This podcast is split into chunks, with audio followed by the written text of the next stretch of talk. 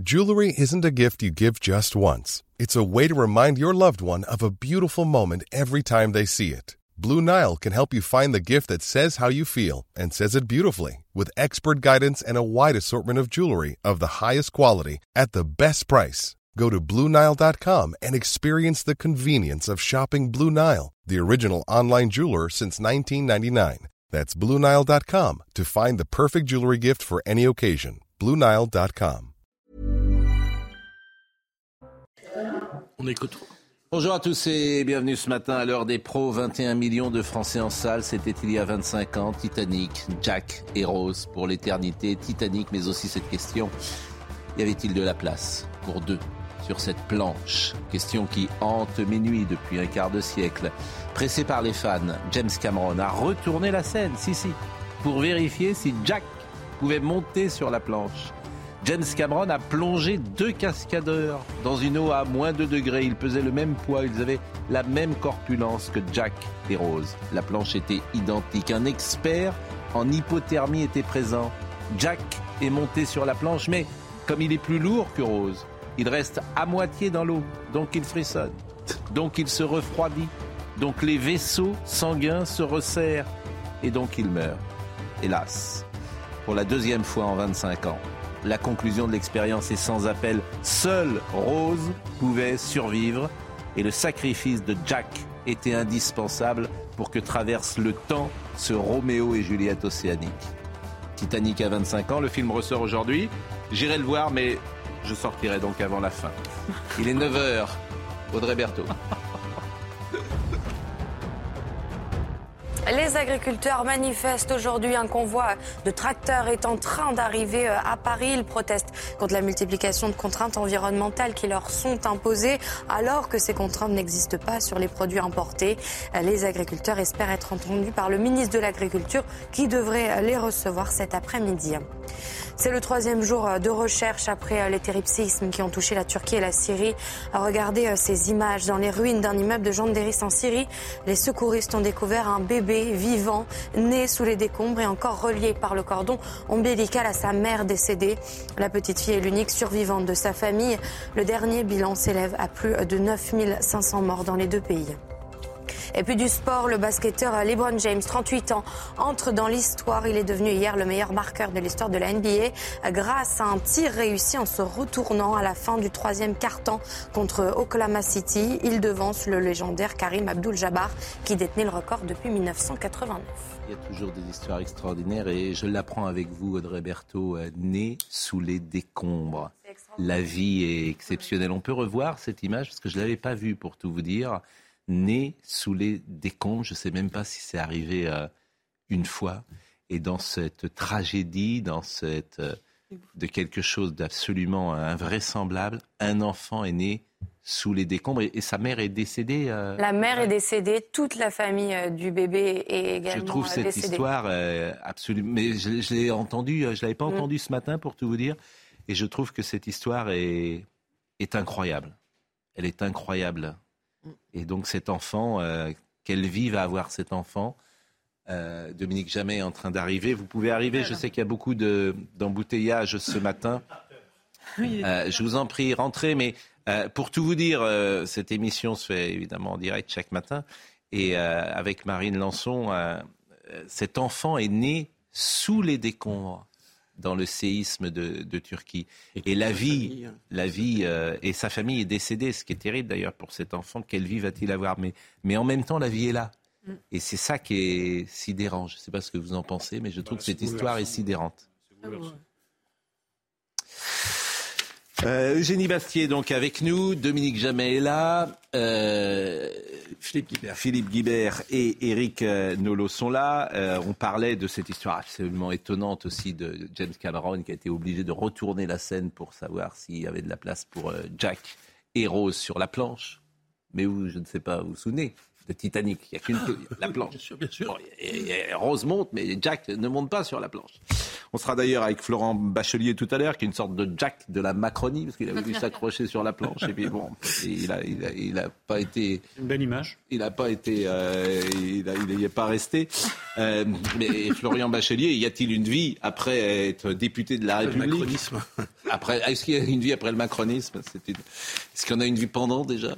C'est une, c'est une, c'est une question qu'on peut se poser. Et, comment? Est-ce que le Titanic de la Macronie va sombrer? Ah, c'est, écoutez, bah, on salue l'Élysée s'ils nous écoutent. Ils doivent être contents de cette entrée en matière. Euh, simplement, je voulais vous montrer euh, une séquence hier d'Adrien Quatennens à l'Assemblée nationale. L'homme qui gifle, l'homme qui frappe, était de retour euh, à l'Assemblée nationale. Il a pris la parole, toute honte bue, comme on disait jadis l'honneur. Est-ce que c'est un concept qui existe encore dans notre monde d'aujourd'hui, l'honneur avec un H? Écoutez cette séquence parce qu'il a pris euh, la parole et c'était M. Chenu qui était président de l'Assemblée nationale hier du Rassemblement national. Écoutons cette séquence, soyons là. Je vais appeler euh, le, dernier, le dernier amendement de cette série qui est présenté par M. Katnins. Merci, Monsieur le Président.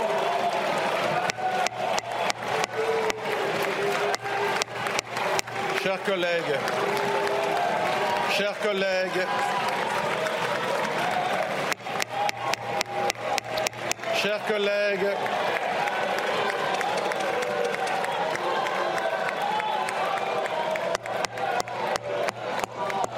chers collègues, j'ai un rappel au règlement.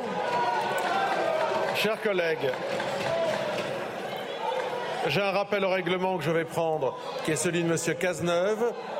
Puis je donnerai la parole à l'orateur. Merci, euh, monsieur. Sur la base de quel article, monsieur le député Sur la base, sur le fondement de l'article 70, alinéa 1. Ce qui se passe ce soir ne peut pas être euh, passé sous silence. Nous avons eu euh, pendant deux jours des rappels au règlement. Des députés sont sortis de cet hémicycle parce qu'ils n'ont pas gagné au tirage au sort. Et quand l'un de leurs collègues qui a été condamné pour avoir frappé son épouse prend la parole sur un amendement, vous restez stoïque. Pire que ça, vous l'applaudissez. Où on est? C'est scandaleux. C'est une honte. Merci, monsieur le député. Alors, j'ai un deuxième rappel au règlement. Chers collègues, je vous le donnerai, Madame Amiot, également. Chers collègues, Monsieur Delogu, Monsieur Delogu, vous vous asseyez. Chers collègues, Monsieur Delogu, Monsieur Delogu. Alors, on va se calmer immédiatement. Deux rappels au règlement, Monsieur Maillard, puis Madame Amiot. Nous allons chacun les entendre. S'il vous plaît, sur la base. Sur, la base. On y va. Je, je demande une suspension de séance. Deux secondes. Deux secondes. Deux secondes. J'entends. C'est pas la peine d'hurler, j'entends. J'ai entendu. Bon. On va faire les choses dans l'ordre. Chers collègues, nous allons faire les choses dans l'ordre. Alors, j'attends que vous vous taisiez.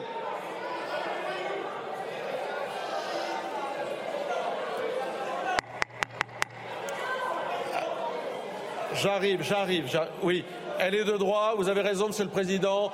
Monsieur le Président Marc-Anjoli, je suspends pour deux minutes.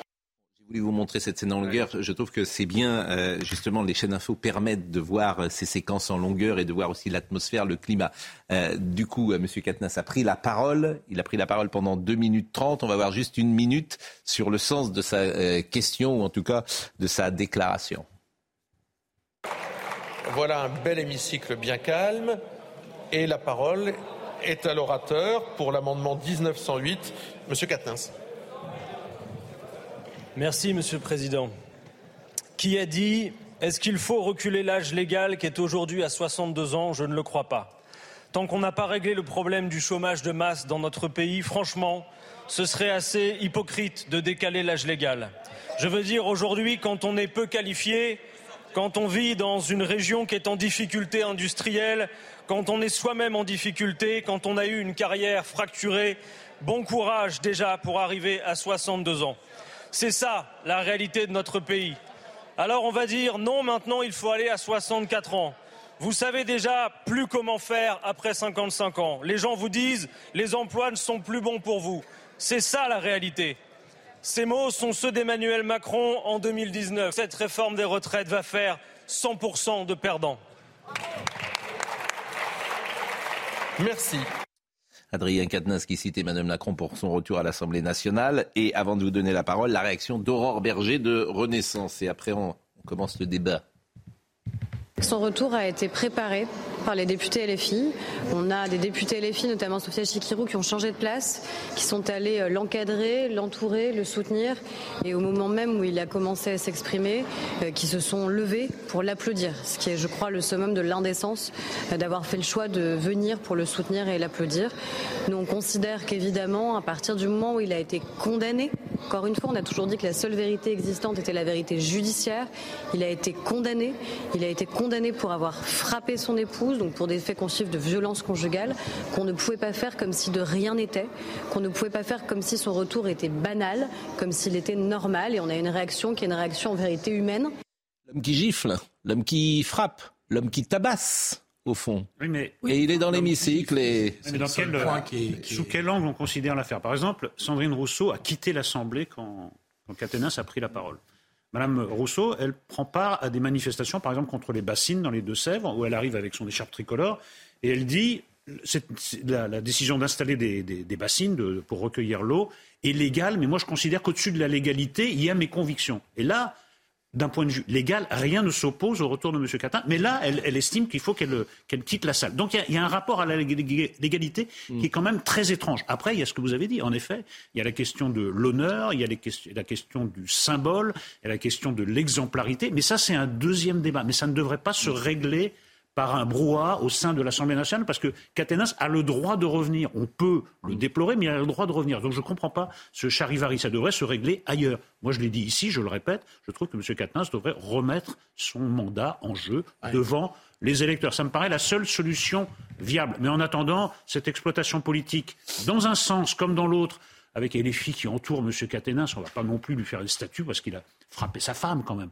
Enfin, c'est quand même aberrant. Et là, vous voyez bien la fracture entre les bien féministes sûr, bien sûr, bien sûr. et, euh, non, et les filles. C'est des, des, indignations à géométrie variable. Très, très variable. Ce que je trouve regrettable, c'est qu'il ne s'est jamais expliqué publiquement. Bah si, quand il a tenté de s'expliquer, il a expliqué que sa femme, euh, non, il a fait un c'était de la faute de sa Twitter. femme. Donc, euh, non, non, il a, il a eu une interview sur non, moi j'ai fait une inter... j'ai vu une interview avec Bruce Toussaint où il expliquait que sa femme était dans la toute puissance. Non, mais on peut juger, on peut donc, juger. euh, On peut juger qu'il est un peu. Il n'a jamais donné sa vérité.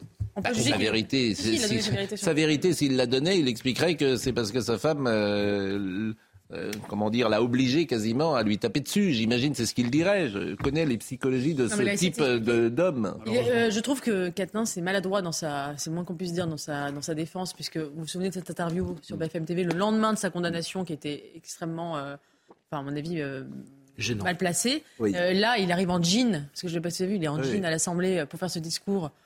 euh, qui n'a honnêtement peu d'intérêt par rapport aux autres, juste pour exister. Je trouve qu'il il- il gagnerait à se mettre en retrait. Après, quand vous le qualifiez de l'homme qui gifle, l'homme qui bat sa femme, je trouve que réduire un homme à une faute euh, qu'il a payée, puisqu'il a été... euh, il a, non, il l'a été- pas payé. Si, il l'a payé. Non. Bah si, il a non, été il devrait euh, non, il a non, bah, non, pardonnez-moi. D'abord, Il n'a pas, été condamné à ne plus être à l'Assemblée. oui, mais Désolé, Pascal. vous oui, mais au, pas- fo- au fond, Vous parlez comme Sandrine Rousseau. Non, mais ces gens-là ne tirent jamais de conclusion pour eux-mêmes. La vérité, c'est que tu dois te retirer de la vie politique, au moins pour un temps, ou de remettre ton mandat. C'est ça, tirer les conclusions. Autrement, c'est rien. Tu reviens comme si de rien n'était. Parce qu'effectivement, son ego, son narcissisme, je ne- que sais-je, fait qu'il a envie d'encore d'être dans la lumière et il pose une question. Vous vous rendez compte? Ouais, non, mais c'est qu'il- Donc il, pose une question. de plus il devrait être, mais moi, devrait je se pense- cacher ou au minimum, effectivement, que- aller sur le terrain. il- Si s'il il se retourne devant son- les électeurs, c'est autre chose. Ça serait assez, d'ailleurs, euh, assez, assez, assez. En bien, démocratie, le Voilà, dernier mot aux électeurs. Bon, Voilà. exactement.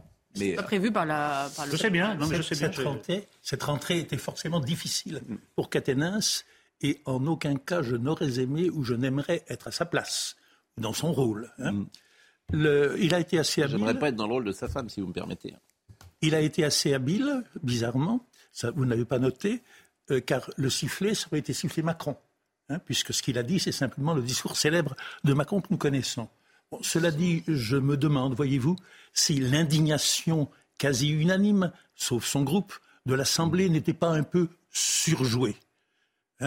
Oui, oui, je ne suis pas certain que tous les gens qui ont sifflé et qui ont hué étaient sincèrement indignés. Il y avait peut-être un peu de politique là-dessous. Oui, c'est ce que dit bien sûr. C'est oui, une normal. exploitation Bon, politique. Oui. Je ne sais pas si c'est Enfin, normal. la France je ne sais pas si c'est à la France Je entière. ne sais pas si c'est Ah, normal ou pas. le- Je veux dire, Mais ils- je- ils je ont ne sais pas si c'est normal ou instrumentalisé pas, tous ces mais Je n'ai jamais aboyé avec la meute et je Oui. n'aboierai jamais avec la meute. Oui, jamais. Hein Non, mais c'est pas aboyer avec Mais- la meute. Mais si, mais si. Mais pourquoi vous dites ça Parce que je ne suis pas persuadé que les 400 députés qui l'ont hué étaient animés par une pure indignation. Je pense qu'il y avait de la politique là-dessous. Mais oui, ben, c'est j'ai le pas cas. Eh ben, Les 400 types qui, euh, qui sifflent un type tout seul, je n'apprécierais jamais. il y a une faille dans votre et comme raisonnement. le dit- Bah, les attendez, 400 attendez. n'ont pas sifflé, comme vient de le dire Eric, je suis d'accord sur deux points. Un, juridiquement, il avait tout à fait le droit d'être là. Et deux, effectivement, je le pense depuis le début et je l'ai dit, la seule façon, après le tribunal, de trancher les choses, ce serait de s'en reporter à l'arbitrage. Dominique, juste une faille de votre raisonnement. Il se trouve que Caténas, lui, n'a pas cessé d'aboyer avec Bien sûr. Il n'a pas cessé de dire on vous croit. Quand une femme parle, on vous croit, il n'y a pas de débat. Et quand ça le concerne, lui, ou quand LFI est concerné par le sort d'un de ses membres, tout d'un coup, on vous croit, mais. Il n'y avait pas de mais avant. Il y avait la meute qui disait on vous croit, on vous croit, et c'est terminé. Il y a quelque chose qui ne va pas. Il devrait en tirer les conséquences, il me semble. Il me semble. Sur ce, sur ce point, vous avez raison. Bah, bien sûr, c'est pour ça qu'effectivement ces réactions sont à l'aune de Non, ce mais, qu'il. mais euh, comme, le, comme le disait Eugénie Bastier, il n'a pas passé sa vie à gifler sa femme. Non, Bon, bah, non, quand même. non, mais Donc, il n'a pas dit sa Réduire un homme, vérité. Dire l'homme qui gifle, franchement, je trouve ça. bah, je- trouve c'est réduire un homme à une faute. Bah, fait, euh, il n'est pas, il n'est pas l'homme mais, qui gifle. mais vous pourriez dire ça de Jusqu'à tous les présent. gens qui sont euh, dans, Pascal. d'assises, vous les réduisez à un La acte. justice n'a pas pas établi, ça, la justice n'a pas établi qu'il avait giflé plusieurs fois sa femme. Dire l'homme qui gifle, c'est vraiment d'une Ah, qui violence. gifle, euh, je suis désolé. Bah, Il y a quand même des hommes qui giflent pas. hein. Voilà, il y a des. Mais- Désolé de vous le dire. Il y a quand même deux catégories, il me semble. Voilà, il y a des. Lever la main sur une femme, c'est Je quand trouve même qu'il y a incroyable. C'est- ça montre beaucoup de choses. Les été- gens sont ce qu'ils font. Pardonnez-moi de le a dire été comme dit ça. de plus fort et de plus Désolé juste, de vous le dire comme ça. euh, C'est par vous, Eric, tout à l'heure. C'est qu'effectivement, il est pris par où il a péché. Et s'il n'appartenait pas au même groupe que Sandrine Rousseau, on le plaindrait davantage. Bon, Louis euh, Boyard, à présent. Alors, on attend, euh, il a dû se perdre, Florian Bachelier, euh, roule très mal. Ce qui arrive en ce moment beaucoup. à moins qu'il soit venu en tracteur de Rennes, hein, ce qui est possible, et qu'il participe. D'ailleurs, euh, c'est très intéressant la manifestation des, des tracteurs, parce que, euh, et quoi, la manifestation des, des paysans, parce que on, on leur euh, interdit de cultiver leurs terres, au fond, avec des pesticides ou des insecticides, alors que les autres peuvent le faire. C'est-. Évidemment que euh, les insecticides euh, sont nécessaires. Évidemment que les pesticides, disons-le, sont nécessaires. Si vous laissez la nature comme ça, euh, ils, nous, ont aidés à, nous nourrir. Alors, il faut évidemment être très vigilant sur et les pesticides et les insecticides. Et les, insec- les insecticides, mais vous pouvez pas. euh, euh, non, vous ne vous partagez pas. Vous, vous m'écoutez comme ça? Non, mais je, je vous écoute parce que. euh, Moi, je les entends, les. Moi, ce je les entends, disent. mais. Est-ce que la une réglementation européenne impose la même chose aux autres pays européens? Bon. Augustin Donadieu, qui est juste en place, parce qu'il y a beaucoup Une de. dérogation française qui a été euh, suspendue. Au- Augustin Donadieu qui est en place euh, avec nous et qui est à cette manifestation de tracteurs. Moi, je les comprends. Euh, Augustin, vous avez sans doute échangé euh, avec eux et les agriculteurs se mobilisent parce que vous ne pouvez pas les laisser seuls comme ça avec une réglementation européenne en plus qui euh, n'est pas euh, partout la même. Elle n'est pas partout la même. Eff- Effectivement, l'une des contestations de ces agriculteurs, c'est notamment cette nouvelle PAC, cette nouvelle politique agricole commune qui, les, qui leur impose eh bien, de garder 4% de leurs terres en jachère. Voilà, donc 4% de terres qu'ils ne peuvent pas euh, cultiver, c'est évidemment des pertes pour eux. Nous avons euh, roulé toute euh, la matinée avec Alix qui conduisait donc ce tracteur. Alix, elle est betteravière, céréalière. Elle nous indiquait qu'en fait le refus du gouvernement de réautoriser sur le marché les néonicotinoïdes pour la production de betteraves a engendré des pertes énormes. Je vous donne un exemple. Elle produisait avant, en utilisant cet insecticide qui lutte contre les pucerons et contre certaines maladies, son rendement atteignait 80 tonnes de betteraves par hectare. Depuis qu'elle n'utilise plus ce produit, son rendement est évidemment plus bas. Elle, elle ne produit que 20 tonnes de betteraves par hectare. Je vous laisse faire le calcul sur 36 hectares, ça fait quand même une sacrée différence, c'est 75% de pertes. Alors les agriculteurs, eh bien, ils sont arrivés dans Paris, ici, porte de Versailles. Regardez, les tracteurs commencent à avancer. Ils vont aller s'installer aux Invalides pour crier leur colère. D'ailleurs, ils seront reçus par le ministre de l'Agriculture, Marc Fesneau, en début d'après-midi. Alors, vous avez dit les, les néonicotinoïdes. En fait, euh, on va dire les insecticides, hein, parce que c'est un insecticide, un néocotinoïde. Euh, bon, euh, c'est toxique pour les abeilles, c'était interdit depuis 2018. Ça bénéficiait quand même d'une dérogation depuis deux ans, ce qui permettait de les appliquer préventivement sur les semences de betteraves pour les prémunir de la jaunisse, une maladie virale qui est propagée par des pucerons. Et ce produit permet donc de protéger la betterave, cet insecticide, euh, pendant les 6 à 8 premières semaines du développement et euh, sous l'effet, effectivement, vous l'avez compris, les feuilles jaunissaient et la croissance de la plante et de, la plante était euh, arrêtée. Donc moi j'entends les agriculteurs, là encore, ça me paraît tellement évident ce que nous disons là, Dominique Jamais. Je roulais, hmm. comme beaucoup de Parisiens, derrière les tracteurs. Oui. Je maudissais les agriculteurs ah oui, c'est pour ça que vous êtes en retard, parce que vous, étiez derrière un tracteur. J'étais sur le périphérique, derrière un tracteur, derrière 500 tracteurs. Oui. Vous en reconnu Et donc je les maudissais comme les maudissais tous les automobilistes qui étaient coincés. Mais en même temps, c'est facile de bloquer le périphérique avec trois voitures, avec 500 tracteurs, mm. a fortiori. Et je pensais en même temps, tristement, que c'était la manifestation d'un monde qui meurt. Oui, bah oui. Car hier, il y avait 800 000 personnes ou 500 000 personnes dans les rues de Paris contre les retraites. Et là, il y avait 500 malheureux agriculteurs qui se défendaient pour leur vie, pour ce qui reste d'eux. Et bien sûr, franchement, c'est c'est pas convenable. moi, je, je, veux pas de mal à ces agriculteurs, mais il y a un moment donné où on sait bien qu'il faut sortir des insecticides et des pesticides. Mais non, mais, vous dites n'importe quoi. En fait, vous dites n'importe quoi. Si vous faites, mais la nature, vous laissez la nature. Il y a quand même des comme ça qui montrent que c'est mauvais attendez. pour la santé. Mais vous n'êtes mauvais Il n'est jamais sorti. Mais... vous n'êtes jamais sorti de quoi Vous n'êtes jamais allé à la campagne. Mais enfin, vous êtes parce que vous, êtes, vous êtes un paysan oui, Oui, parfaitement.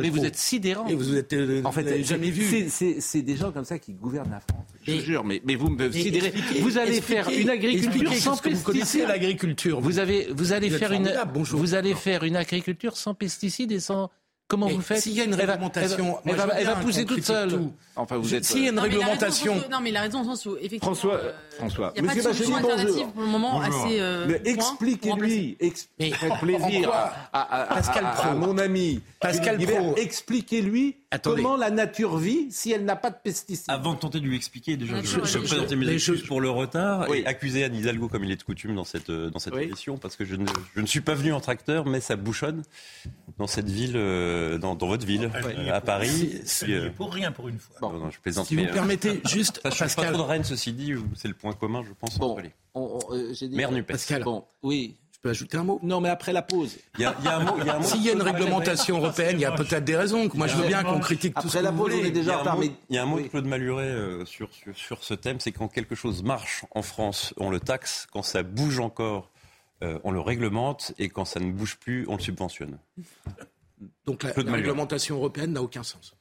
Non, c'est pas ça, mais ça, ça n'a ah, ça, ça, a un sens si on considère que la France est une île entourée d'eau et que euh, ça n'a, ça, ça, et donc on, ne prend pas en considération. Mais on s'en fout. On ne prend pas en considération. Quand est-ce que vous allez comprendre ça Je veux dire, vous tuez l'agriculture. Allez, ils ont raison de dire qu'on va importer pour le consommateur français, c'est important. On va importer des produits qui sont eux souillés par euh, les produits qu'on dénonce. rien, mais vous répondrez après la pause. En fait, vous connaissez rien à la ruralité. Je découvre votre culture paysanne. Mais bien sûr. vous ah êtes, mais bien sûr. Vous êtes né à Nantes, vous avez vécu dans des villes toute votre vie. Allez, on va marquer une pause. C'est le paysan de Paris. Je suis C'est Aragon. Vous avez fréquenté les cafés plus que les champs. Non, euh, moi. Euh, le 7e euh, J'étais à la campagne. Je faisais les foins, moi, monsieur. Oui, bien sûr. la, pause. la pause. C'est connu. Quelle carrière 9h30, Audrey Berthaud. C'est bien fait. Total Energy enregistre le meilleur bénéfice de son histoire. Un bénéfice dopé euh, par le gaz et les cours du pétrole de 20,5 milliards de dollars pour l'année 2022. Un niveau susceptible de relancer une nouvelle fois les débats sur les super profits du secteur de l'énergie.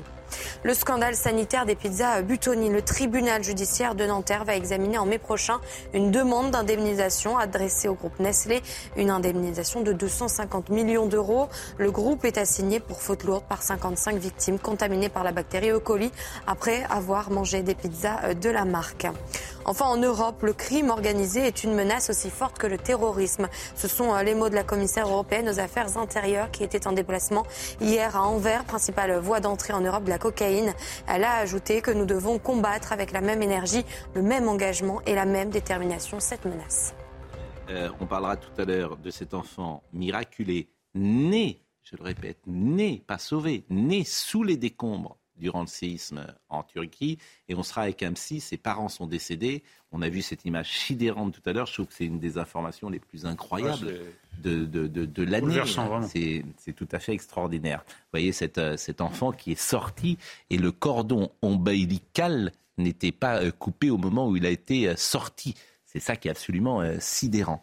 mais Florian Bachelier est avec nous. Et alors, Florian Bachelier, vous étiez député de la Macronie, vous avez été battu.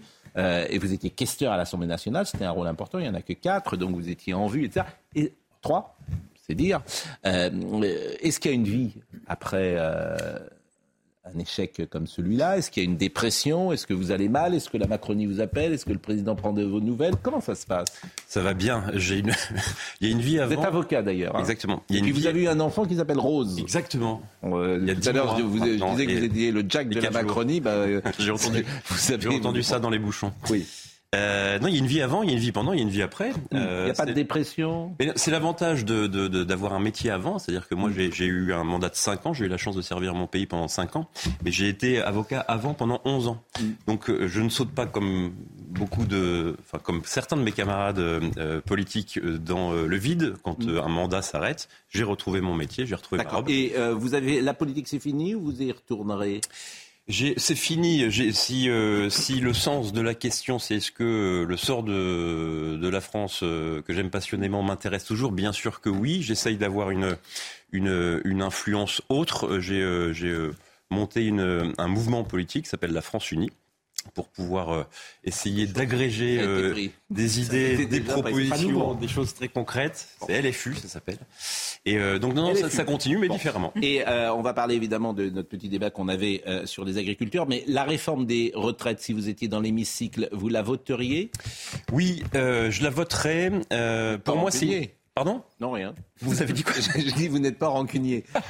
non, c'est pas ça, mais je pense à mon pays avant tout. Non, je pense que c'est une. J'ai eu l'occasion de, de m'exprimer sur ce point. C'est, je pense que c'est une réforme qui est euh, qui été pas forcément très bien amené. Moi, j'étais attaché euh, à la réforme de, la retraite à points. Bien sûr. Euh, mais je pense que c'est une étape euh, nécessaire, mm. mais pas suffisante. C'est-à-dire qu'il faut aller plus loin et s'interroger sur, à mon sens, un grand service public sur l'ensemble des âges de la vie où on a besoin de la solidarité nationale. Je pense au jeune âge, évidemment, au grand âge et au handicap physique, au handicap mental, autour notamment du secteur privé non lucratif. Il y a, je pense, quelque chose à reconstruire et je pense qu'on a besoin d'espérance dans ce pays parce qu'on a euh, eu des années. La France de 2017, c'est pas celle de 2023, et on a besoin de chantiers qui mobilisent positivement les gens, plus que, à mon sens, enfin, il faut pas qu'on se limite uniquement à, réglementer. Je suis trop long. Non. La retraite et, euh, et l'euthanasie. Je pense qu'il faut des choses qui, euh, qui nous élèvent un peu plus et des causes qui nous dépassent et qui. Ça s'appelle une vision, ce que vous avez, et effectivement, c'est faut pas trop en demander aux petits hommes gris la, vision, c'est là on a des comptables. Hein, non, non, non, non, non, Bon, on revient juste sur les agriculteurs parce que c'était intéressant. C'était un débat de fond parce que la France est par exemple le premier producteur européen de betteraves sucrières et le quatrième exportateur mondial de sucre. Bon, vous avez ces gens, c'est leur métier, c'est leur travail. bon. et, je, si je peux et on leur explique que les néonicotinoïdes sont toxiques pour les abeilles et qu'ils vont pas pouvoir bosser. Bon, moi je veux bien. Ce qui est vrai, c'est que c'est en effet toxique pour les abeilles. mais c'est surtout toxique pour les agriculteurs. Peut-être faut peut-être penser aux agriculteurs. mais le problème, c'est qu'on est le seul pays qui, les interdit tous. Exactement. Tous, alors qu'il y a d'autres pays qui en, qui en autorisent un. et qu'en fait, vous dites la concurrence urbaine. En fait, c'est faux. Parce qu'on est le seul pays à tout, tout interdire parce qu'on a fait du zèle dans la transposition des directives. Et donc, du coup, et donc, du coup, on a la filière, on, est la première, enfin, première filière et on est en train de s'aborder une filière qui en 2020 Effectivement, en 2020, les, euh, les, agriculteurs, les betteraviers n'ont pas pu traiter euh, une épidémie de pucerons et ils ont eu la moitié de leurs récoltes qui sont parties.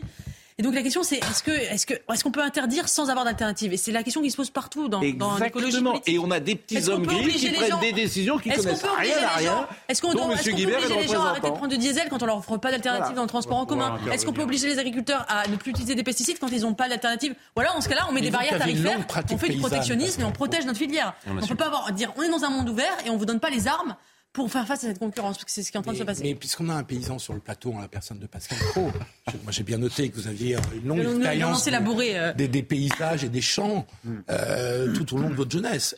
Euh, les abeilles ont fait comment? Et comment font les autres pays? Moi, j'aimerais comprendre, j'entends tout ce que les vous dites. Ils autorisent un, ils autorisent ce que dit Eugénie, un, un, ils autorisent un néonicotinoïde qui s'appelle l'acétamide. Et alors pourquoi on ne fait pas pareil Eh ben parce que on a, Parce on a qu'on fait, du zèle. Du zèle, on vient de vous expliquer les petits. Donc c'est pas une réglementation européenne. C'est qu'on fait du zèle par rapport à la réglementation européenne.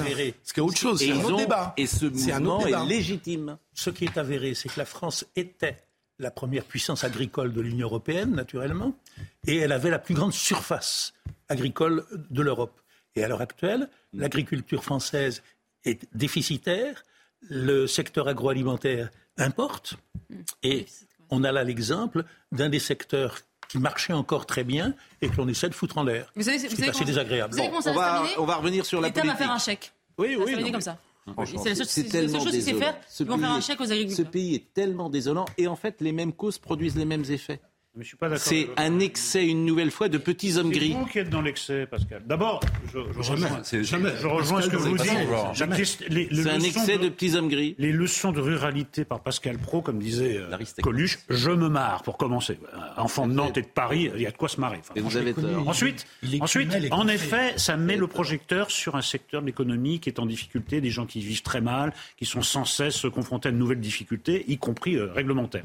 Enfin, c'est aussi absurde de dire seul compte le sort des abeilles et pas celui des paysans que de dire seul compte les paysans et pas les abeilles dont on connaît l'importance écologique. Donc, on a affaire à deux logiques et en effet, comme c'est le début de cette confrontation entre deux logiques, il y a des excès. Mais le, le- le problème mérite d'être posé. Vous, vous évacuez le, le problème des abeilles euh, d'un- revers de main. Je, je pense que Je là, ne l'ai pas si, évacué du si, parce que là, c'est vous qui connaissez pas le dossier. Mais je- Renseignez-vous un peu, vous allez voir que les abeilles ont un rôle tout à fait essentiel je- et qu'on ne peut pas se permettre une extinction de masse des abeilles. Voilà. Maintenant, est-ce qu'il y a un Il faut excès préparer une reconversion de la filière avant de. oui, exactement. je. C'est ce que je dis. Il y a un excès réglementaire. Mais de dire, vous comprenez, c'est des petits hommes gris, il faut que ça continue, qu'on continue avec des insecticides, ben, je trouve ça irresponsable. D'abord, pardonnez-moi. c'était d'une manière générale. Oui. J'expliquais que la nature sans pesticides, elle ne peut pas vivre avec les agriculteurs. d'accord. Est-ce que vous êtes d'accord avec cette Je phrase? suis d'accord. Ah bon Je suis pour. C'était ça que j'ai dit. Je suis pour Si qu'on arbitre marcher, entre mais les il faut deux qu'un million de logiques. personnes aillent travailler au champ. Ah, Pascal est tout prêt. Mais, mais je crois que Pascal est Allez-y. motivé. Allez-y. La culture. Mais bien, mais Mais bien d'ailleurs, il a laissé sa vache Bon, en double fil. revenons. Les- les-. Revenons les- à- permettez, Oh non. Oui. les betteraviers avaient des arguments non Oui. négligeables pour expliquer qu'ils utilisaient les néonicotinoïdes avec précaution à la période de l'année où il le faut. Et c'est pour cela qu'on leur a accordé cette dérogation qui saute aujourd'hui. Je ne sais pas s'ils avaient raison ou tort, le débat était compliqué, mais je sais que cette mesure va les, va les les, ruiner. les, les- les abeilles, toutes les directives européennes sont modifiées, aggravées par euh, les petits hommes gris, me, dit, me, me dit-on. Bah, évidemment, Oui, mais- bien sûr. Mais en fait, moi j'ai écouté beaucoup d'agriculteurs qui effectivement prenaient en compte le sort des abeilles. Et, et- Oui, et- enfin, aussi. mais oui, mais vous savez rien. Et puis vous, voilà, vous, êtes- vous avez Eh, décidé. Voilà. Mais non, mais Vous vous, n'aimez pas le miel à ce point-là? Mais c'est pas ça. C'est que on croule. En fait, on voit bien dans tous les les domaines. vous l'expliquez on voit bien dans tous les domaines les ravages de euh, la surréglementation. C'est tout ce que Non, je dis. je suis d'accord. Bah oui, vous êtes tous, mais vous êtes toujours d'accord. Mais vous- vous- d'accord vous- là-dessus. Pascal, vous m'obligez Oui. à revenir sur ce, que je, Oui. sur ce que je disais et qui est fort, je crois. Oui. C'est un monde qui meurt. Oui. Et pendant des décennies, on a accordé aux agriculteurs qui manifestaient par dizaines de mille ou centaines de mille tout ce qu'ils voulaient, comme ils voulaient, cassaient avec une démagogie incroyable. Et à l'heure actuelle, qu'est-ce qu'on voit? C'est qu'on peut leur taper dessus sans problème et sans conséquences parce qu'ils sont peu juste. nombreux, ils sont isolés et euh, on ne les écoute plus. On est passé d'un excès Bon. à l'autre. Puis on, leur a. Allez. on les a obligés à faire un choix productif. L'affaire Boyard, si j'ose dire. Vous voyez l'échange hier, parce que euh, l'Assemblée nationale est quand même, je ne sais pas comment vous gardez cette assemblée, cet hémicycle, mais Cette partie-là ne me manque pas. C'est effrayant hier l'échange qu'il y a eu entre M. Boyard et M. Darmanin, qui a été très bon d'ailleurs dans le sang-froid, dans la dignité, dans la réponse, dans la qualité oratoire. Mais là, on est. L'opposition n'était pas. Non, mais on est avec quelqu'un qui est insupportable, disons-le, Monsieur Boyard, et qui s'exprime d'une manière qui n'est pas convenable pour un député de la République. Écoutez cette séquence. Je crois que vous avez peur de la jeunesse. Quand elle s'est mobilisée pendant les Gilets jaunes, vous l'avez réprimée, à genoux, main sur la tête, sans qu'aucun policier ne soit sanctionné pour ce qui s'est passé à Mantes-la-Jolie. Ce matin, au lycée Racine, vous avez envoyé des policiers frapper au visage des lycéens, vous avez envoyé la police gazée au lacrymogène des lycéens mineurs. Monsieur le ministre, 15 universités sont bloquées aujourd'hui et 200 lycées sont mobilisés. Les jeunes sont contre vous et votre réforme des retraites. Cela ne mérite pas que vous les condamniez à la violence policière. Monsieur le ministre, pouvez-vous me garantir que vous ne ferez plus frapper, gazer au lacrymogène ou éborgner aucun lycéen mineur ou aucun étudiant? Monsieur le député, je crois que moi j'ai peur que vous n'aimiez pas tellement la police. Le 24 juin 2022, il faut dire que vous déclariez c'est un fait que la police tue. Le 31 mars, vous rajoutiez comment ne pas voir que les contrôles abusifs de la police tuent? Sur fond de refus d'obtempérer, les policiers abusent de leurs armes et tuent en conséquence. Le 8 septembre, bref, on peut dire que les policiers n'ont pas beaucoup de présomption euh, d'innocence avec vous. Ce qu'on peut dire, c'est que ce matin, monsieur le député, au lycée Racine, il y a eu quatre interpellations et personnes placées en garde à vue sous l'autorité euh, du procureur de la République pour dégradation euh, volontaire, violence commise en réunion Violence contre les policiers, en effet, quand c'est ce cas-là, je vous garantis qu'il y aura des interpellations. Pour le reste, je crois qu'en France, tout le monde constate que les manifestations se passent le plus correctement du monde, et c'est grâce aux policiers et aux gendarmes. Je n'ai pas de leçon à recevoir d'un ministre qui instrumentalise la police à des fins politiques. Je n'ai pas de leçon à recevoir d'un ministre qui dit que la police n'a jamais tué alors que c'est un fait que la police tue. Vous affamez dans les universités, vous écrasez les lycéens sous la pression de Parcoursup, vous les condamnez par votre inaction climatique, vous les noyez dans les chômages et le bas salaire. Vous pensiez qu'ils allaient se laisser faire Non. Et vous venez d'admettre à demi-mot que vous alliez continuer de les réprimer. Vous les réprimez, nous les soutenons. Étudiants, bloquez toutes les universités du pays. On avait bien compris le principe général de votre question qui n'était euh, ni euh, finalement euh, sur les étudiants, sur les jeunes, mais qui vous permettait d'avoir sans doute pour vos réseaux sociaux les 15 secondes que dit Harold évoquées pour chacun d'entre nous. Ces propos seraient presque apprêtés à rire. s'ils n'étaient pas si graves de la part d'un représentant de la nation. Mais dans vos propos, dans vos propos, monsieur le député, vous avez redit ici, dans le temple de la démocratie, que ceux qui gardent notre sécurité, qui meurent sous la balle des terroristes, qui meurent sous le couteau de ceux qui attaquent les femmes et les enfants, qui attaquent nos concitoyens les plus pauvres, les policiers, ces petites gens, ces ouvriers de la sécurité, pour parler comme le Parti communiste que vous avez très longtemps abandonné, vous les réinsultez ici en disant qu'ils tuent. C'est une honte. Et ce mépris social qui est le vôtre, monsieur le député, malheureusement. Merci beaucoup, monsieur le ministre. Vous affamez les universités, dit-il. Euh, euh, c'est illégal euh, d'ailleurs de dire étudiants bloquer les universités, un député. Tout peut se dire. Tout peut se dire. D'accord. Alors il est passé par Rennes 2 que vous connaissez bien. Je voulais vous montrer la séquence avec Rennes 2 parce que Rennes 2 c'est une c'est une ZAD disons-le, hein, historiquement, c'est une sorte de ZAD, Rennes 2. Je me fais des amis, je salue Rennes 2, bien sûr, mais on est d'accord que c'est une université, mais depuis des années, qui est particulière. Euh, c'est une université qui n'accueille pas que des étudiants, pour euh, le dire euh, comme ça. Rennes 2, c'est depuis, depuis des années maintenant un, foyer de, de LFistes, et c'était notamment au moment de Notre-Dame-des-Landes, justement. Mm. une école de bah, une, école de la ZAD. Après, il faut pas généraliser dans le sens où, moi je pense euh, concrètement, euh, parce qu'ils sont pas étudiants, ces gens qui, euh, qui, qui, bloquent ah les choses et qui attisent, le, le, le, qui, qui, mettent de l'huile sur le feu. Mais moi je pense aux, étudiants de Rennes 2, qui, notamment les étudiants boursiers, qui n'ont pas forcément les mêmes capacités qu'un certain nombre de, de, petits bourgeois qui manifestent avec, avec Monsieur Boyard, qui eux ne peuvent pas se permettre de louper des cours.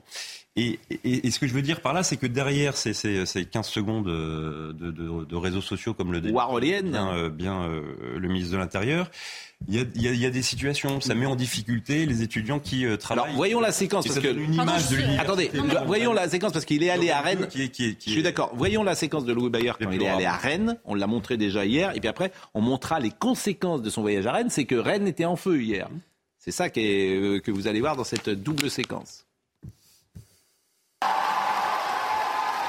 Qu'est-ce qu'il fera On réussira à faire tomber cette réforme des retraites? La réponse, elle est très simple. C'est la jeunesse. La réponse, elle est encore plus simple. C'est vous. C'est vous qui avez le pouvoir de changer l'histoire. Je dis même, c'est vous qui allez changer l'histoire.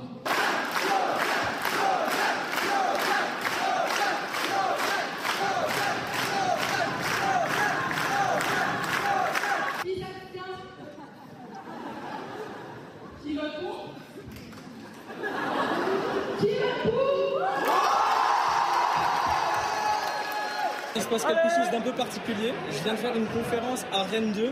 On a parlé du repas à 1 euro, on a parlé de la réforme des retraites, de l'intérêt pour les jeunes de se mobiliser. Et là, bah, ils viennent de décider de bloquer la fac. Donc euh, Rennes 2 est bloqué. Il se passe quelque chose. À toute la jeunesse.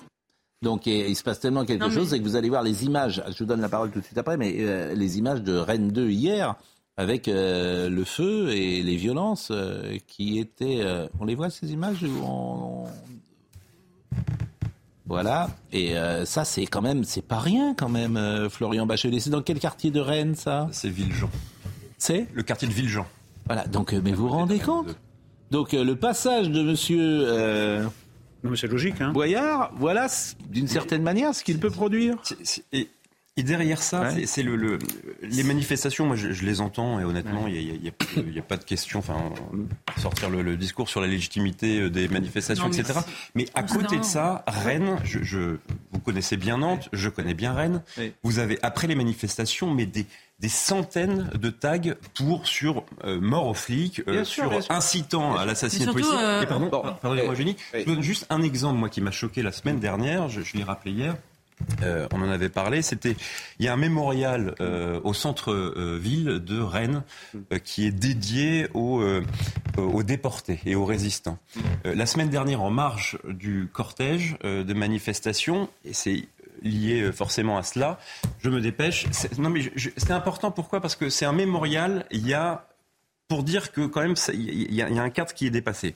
Il y a deux colonnes en pierre qui représentent un poteau d'exécution et une cheminée euh, de camp de concentration, de four crématoire. Tout autour, il y a une trentaine de dalles où sur chacune de ces dalles, Et donc, ça a il y a le nom d'un camp de concentration. Ça a été tagué et c'est écrit guerre de classe.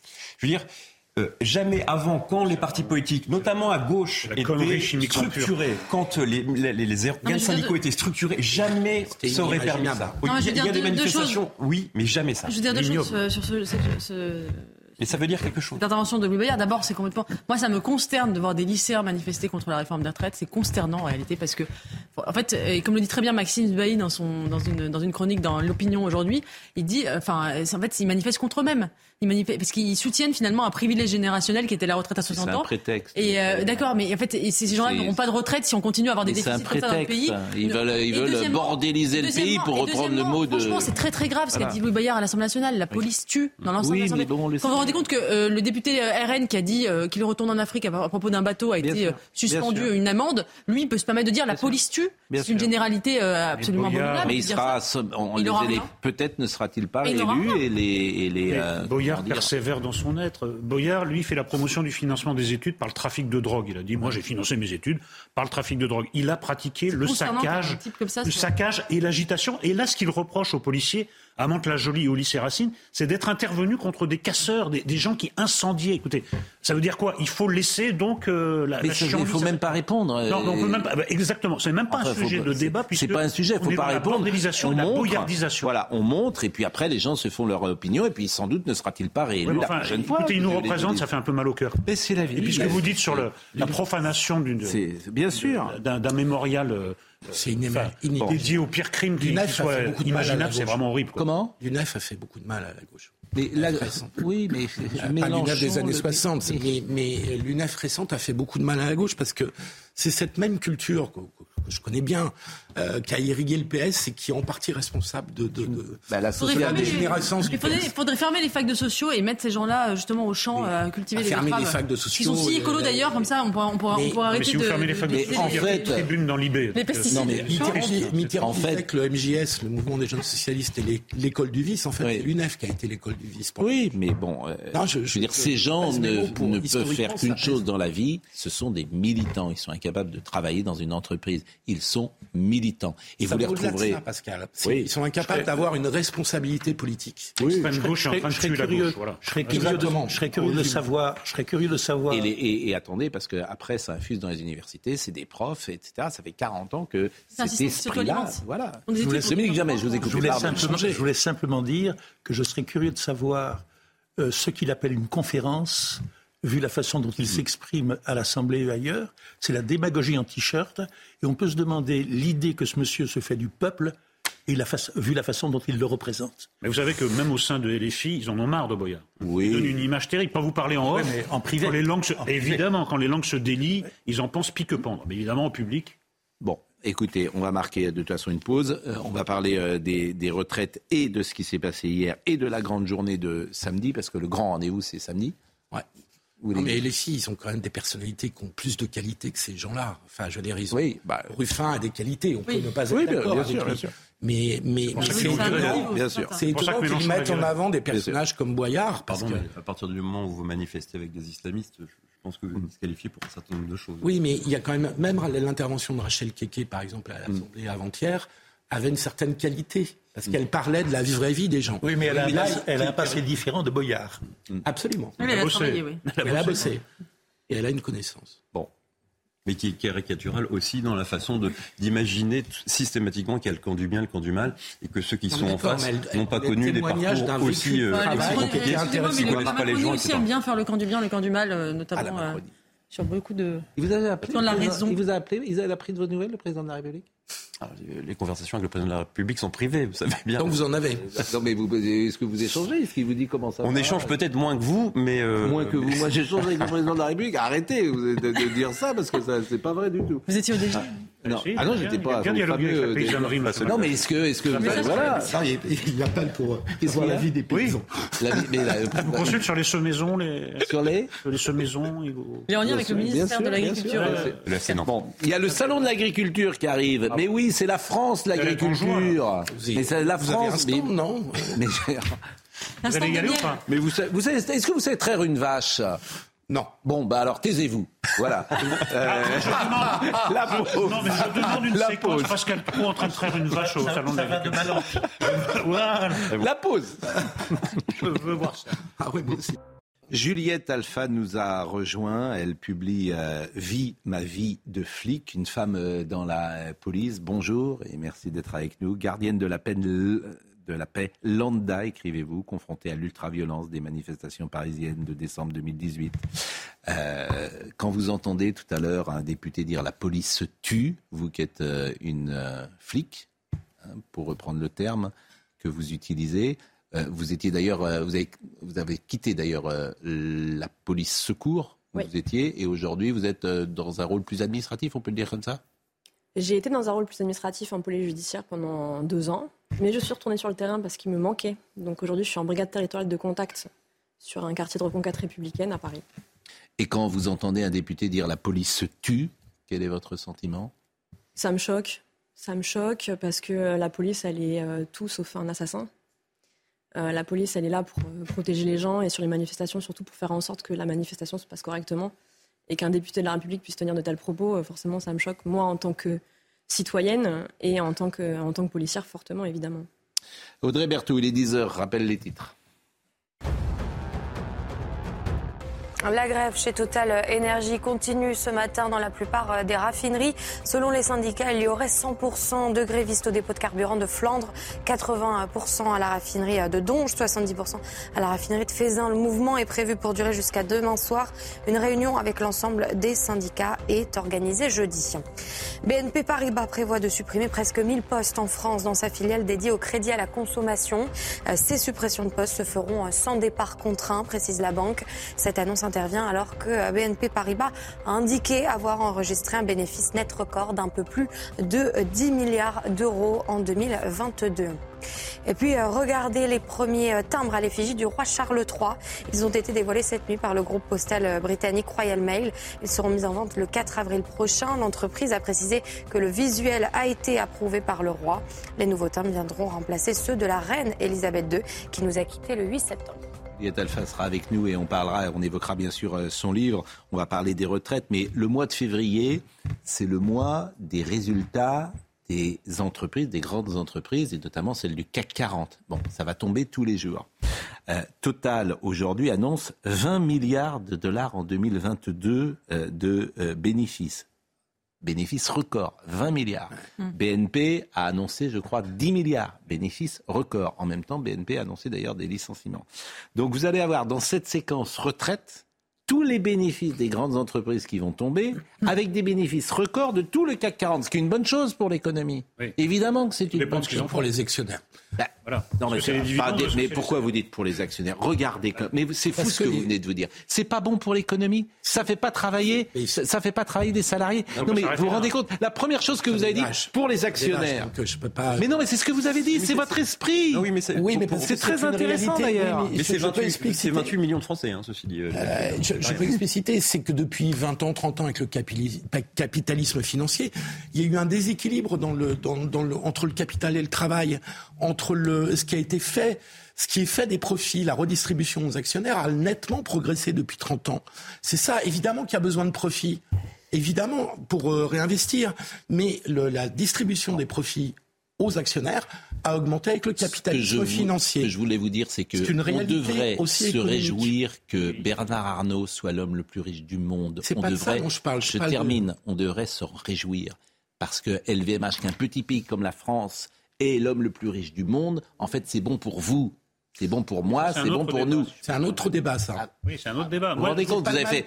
Non, mais vous parlez des même. dividendes. Est-ce est... Leur gauchisme, c'est Non, non, mais fou c'est- quand même. non, non, non, pas- mais non. si, non, mais Non, non, alors- vous dites, c'est vraiment ancré au fond de vous. Non, pas vous, pas nous, pas ici. Quand je vous J'ai dis, rien contre Bernard Arnault. Non, mais quand je vous dis, c'est un autre débat. Pour moi, Vous J'ai- pas, compris. Ah, vous n'avez pas pour pour la France, pour euh, pour la place de la France, tout simplement. Mais peut-être que vous en Est-ce que c'est fichez. gauchiste C'est fascinant. en fait. Est-ce que c'est gauchiste de dire Ouais, qu'on vous êtes choqué sidérant. que des gens puissent s'enrichir en dormant plutôt qu'en travaillant? Voilà, c'est tout ce que je dis. Non, Il y a un déséquilibre entre les dividendes et les salaires. Ça n'a rien à voir avec la fortune de M. Arnault. Et là, je suis votre Et ce raisonnement. n'est pas seulement cela? Il y a des gens qui sont choqués qu'effectivement le capitalisme marche.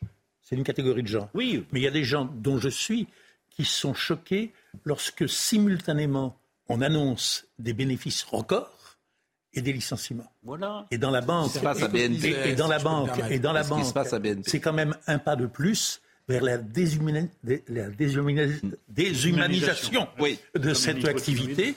Euh, la poste, la banque, les grandes surfaces. Bientôt, on Eh bien, aura vous êtes un gauchiste, monsieur Janet. Les retraites. Vous, vous l'ignoriez. Mais je m'en honore. Nous Non, non, c'est pas ça, c'est parce que vous avez fait un petit geste. Mais c'est pas grave. J'avais fait quoi comme Un petit geste ça faisait- qui faisait sens. Vous éditorialisiez par une mimique. Je pense pas. Vincent, Vincent Je pense pas en même temps que M. Bernard Arnault ait besoin d'être beaucoup défendu. Il se défend très bien tout Mais seul. c'est ça pas ça que je vous dis. Je veux dire, Vous mélangez deux dossiers parce que... traire une vache, c'est ça la vraie. Mais c'est Ah, pas sait pas forcément ce que je vous dis. En fait, avec, vous l'avez compris, avec caricature, bien sûr que je. Moi, ce que je demande à un, million- un milliardaire, c'est est-ce qu'il paye ses impôts en France? Est-ce qu'il paye correctement ses salariés? Eh ben, la réponse est oui. Eh ben alors, dans les grandes boîtes, vous le savez bien, dans les grandes boîtes, euh, les gens sont mieux payés parfois que dans les petites boîtes, et vous le savez bien. Oui. Voilà. Bon. L'écart entre Euh, les dividendes et les salaires, pardonnez-moi, c'est un sujet qui n'est pas un Ah sujet oui. gauchiste. Voilà. Bon, euh, C'est un sujet structurel. Avançons avec euh, le sujet retraite. Vincent Farandez, objectif samedi. Le grand jour, c'est samedi. C'est là le- la journée, le climax de ce mouvement. Mobilisation en baisse hier partout en France. Pour autant, les manifestants que nous avons rencontrés comptent bien rebattre le pavé samedi prochain. Je continuerai à manifester jusqu'à ce qu'ils nous entendent. Qu'est-ce qu'on peut faire si le gouvernement ne bouge pas? Continuer de descendre dans la rue et de démontrer aux gouvernants que c'est le peuple qui a le pouvoir, c'est pas lui quoi. Je serai toujours là pour la, pour, la, pour la jeunesse, pour les jeunes de demain, pour les gens qui ont des métiers difficiles, qui vont être obligés de travailler jusqu'à 64 ans. Mais oui, c'est contraignant, mais c'est. Enfin, pour moi, c'est la priorité, quoi.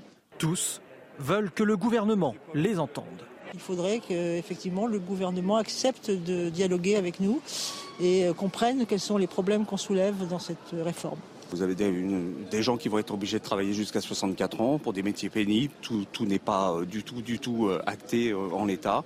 Donc euh, moi, ça me gêne. euh, c'est c'est pas normal. Je pense que l'argent, on peut le, le- le trouver ailleurs. En attendant samedi, l'intersyndicale appelle à continuer la mobilisation, multiplier les actions ou encore à interpeller les élus.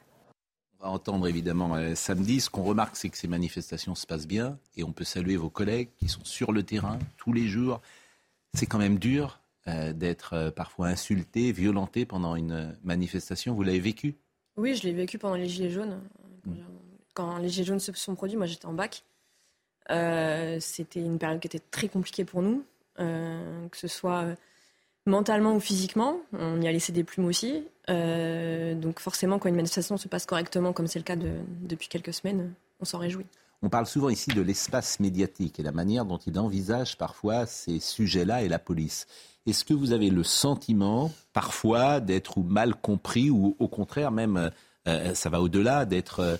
Euh, comment dire que, que l'espace médiatique est souvent accusatoire contre, la, contre la police?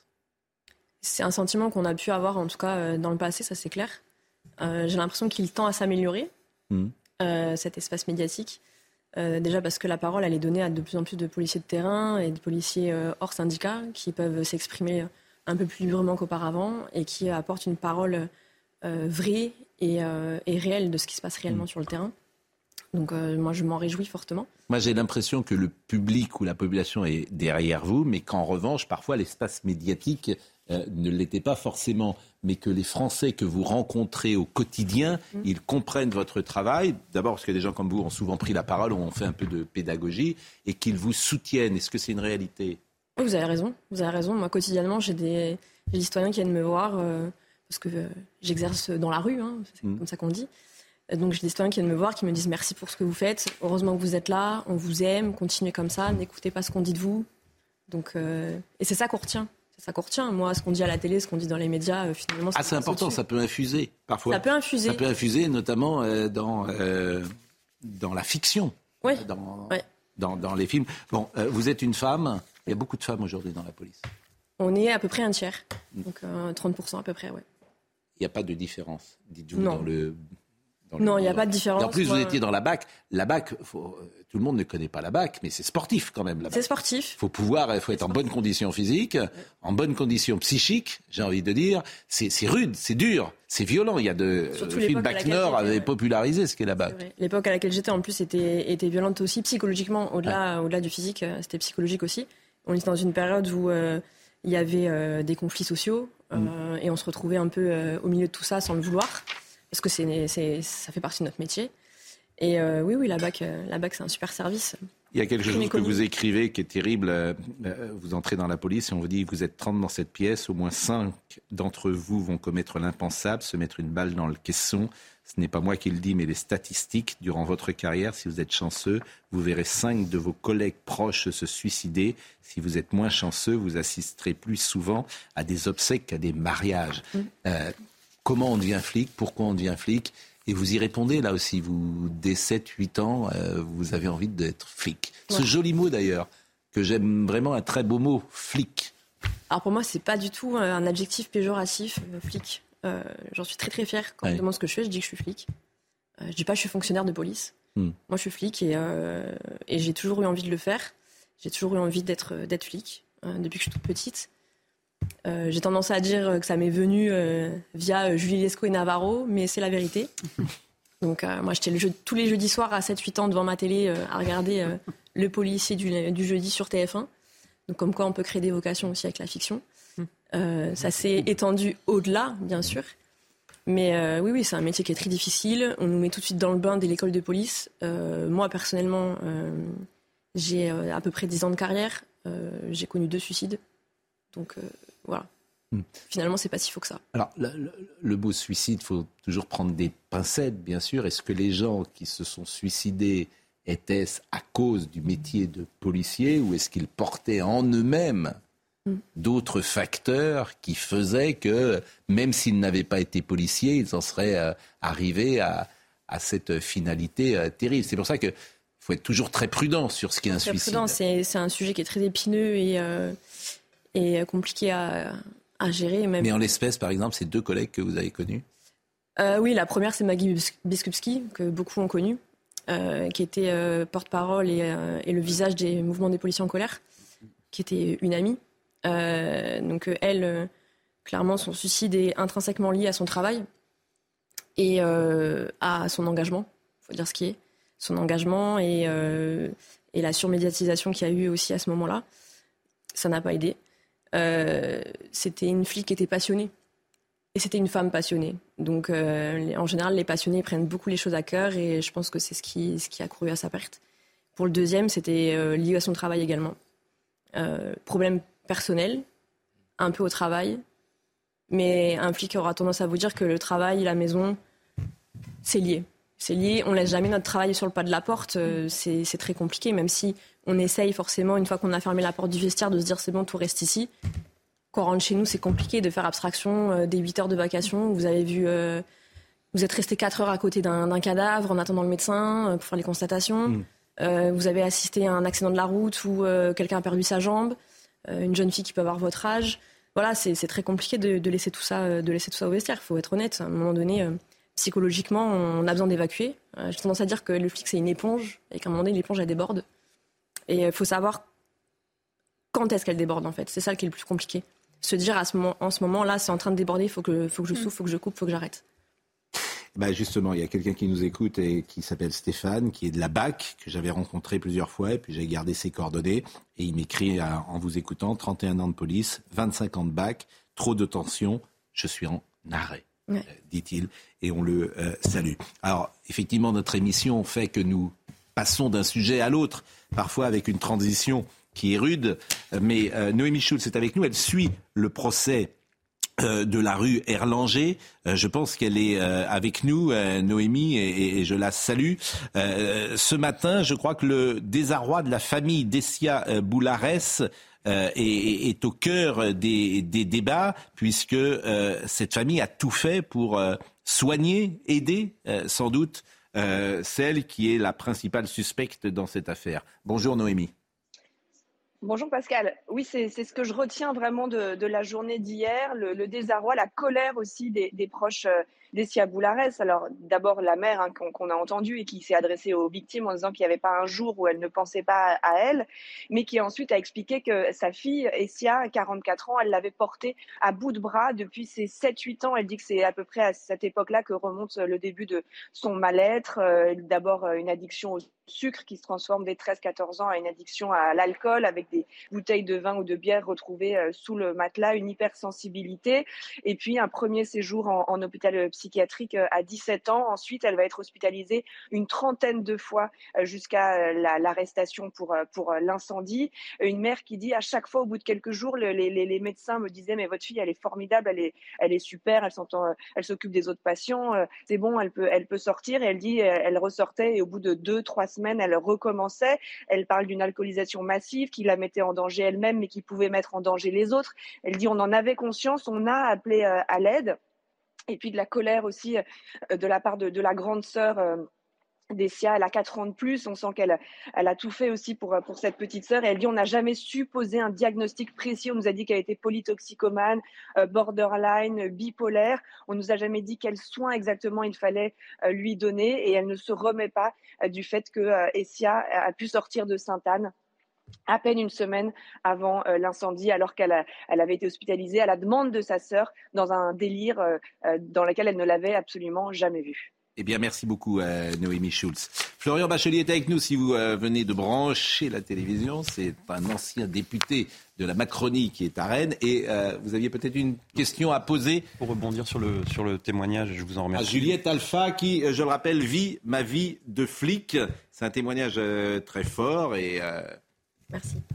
Une jeune femme, hein, euh, bien sûr, puisque euh, on voit que vous êtes dans la police depuis pas si longtemps. Une dizaine d'années, oui. Et, ça rejoint toute une série de témoignages qu'on a quand on a la chance de rencontrer euh, euh, ces, hommes et ces femmes. Euh, mais pour faire le lien avec le champ médiatique, moi hier j'ai vu par exemple Guillaume Meurice qui a fait un tweet pour dire on veut une retraite. Alors, Guillaume Meurice est humoriste. Oui. En tout cas, il se définit comme ça. Mais bon, moi j'ai.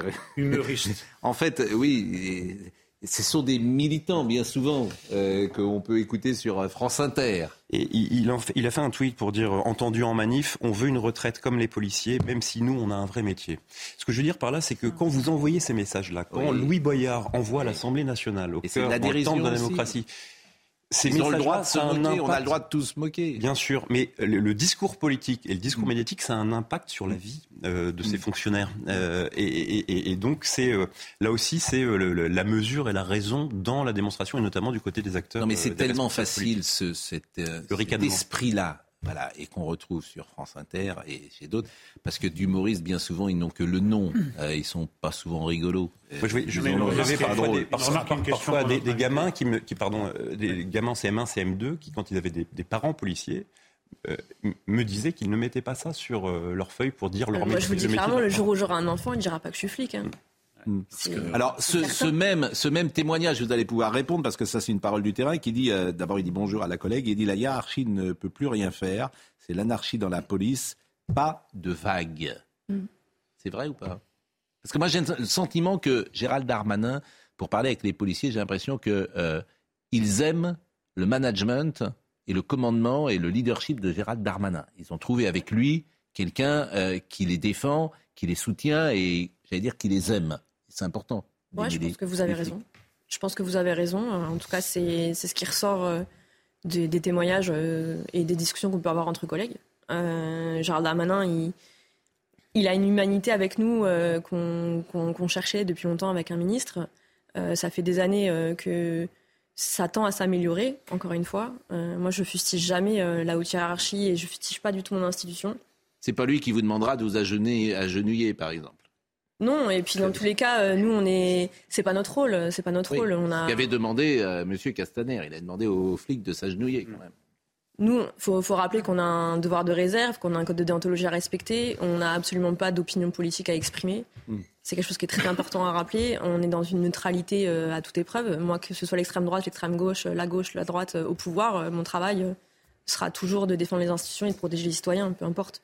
Euh, donc euh, quand on se retrouve au milieu d'un débat politique, c'est clairement pas la place où j'aime être, euh, et clairement pas la place où mes collègues n'aiment être non plus.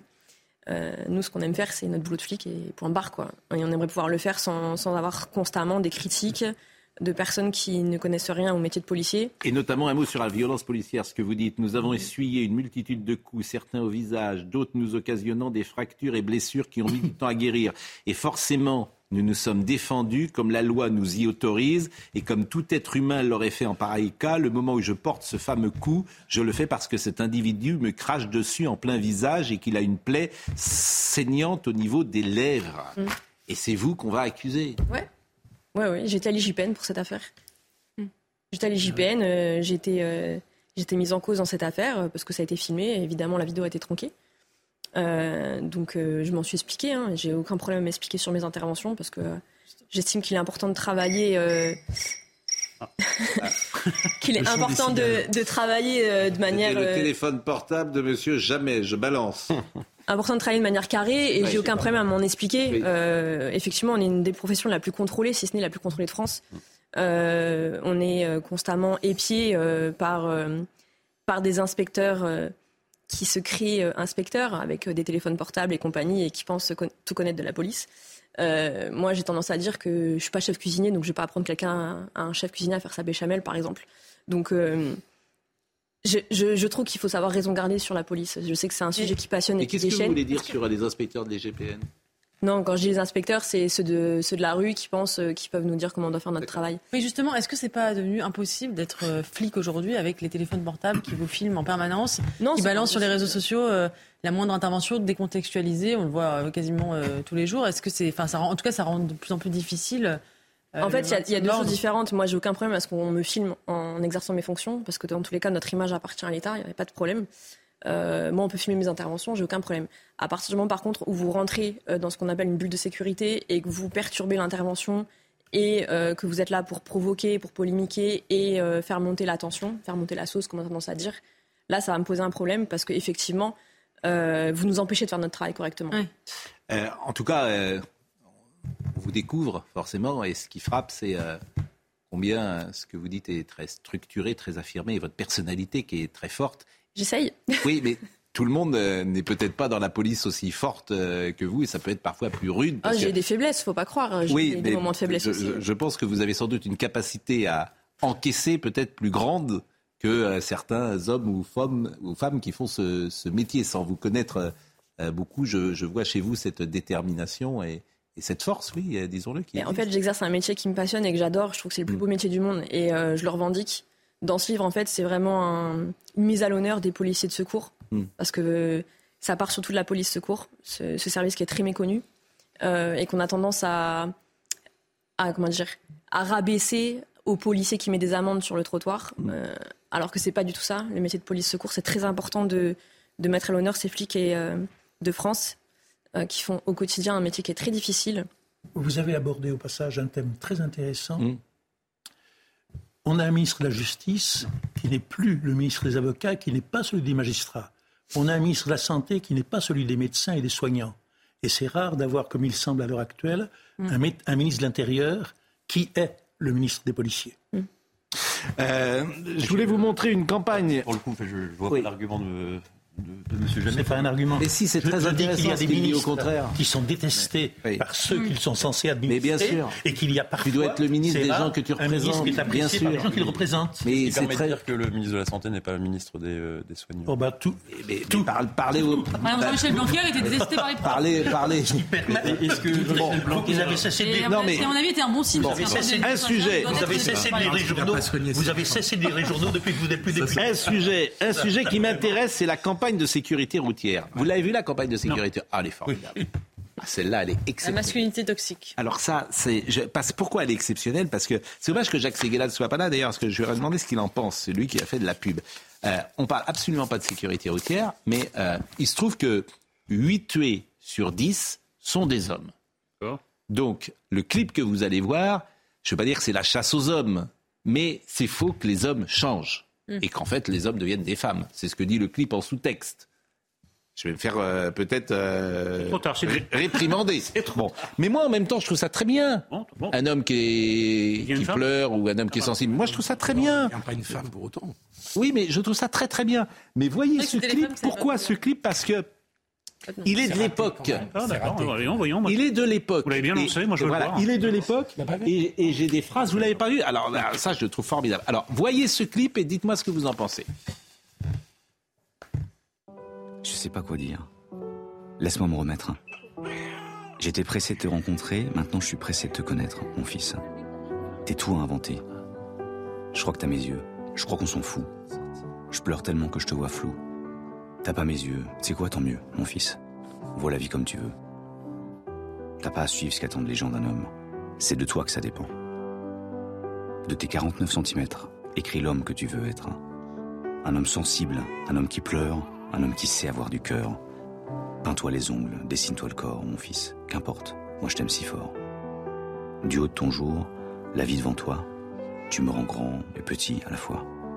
Je ne sais plus rien, une chose peut-être. Deux hommes bien meilleurs viennent de naître.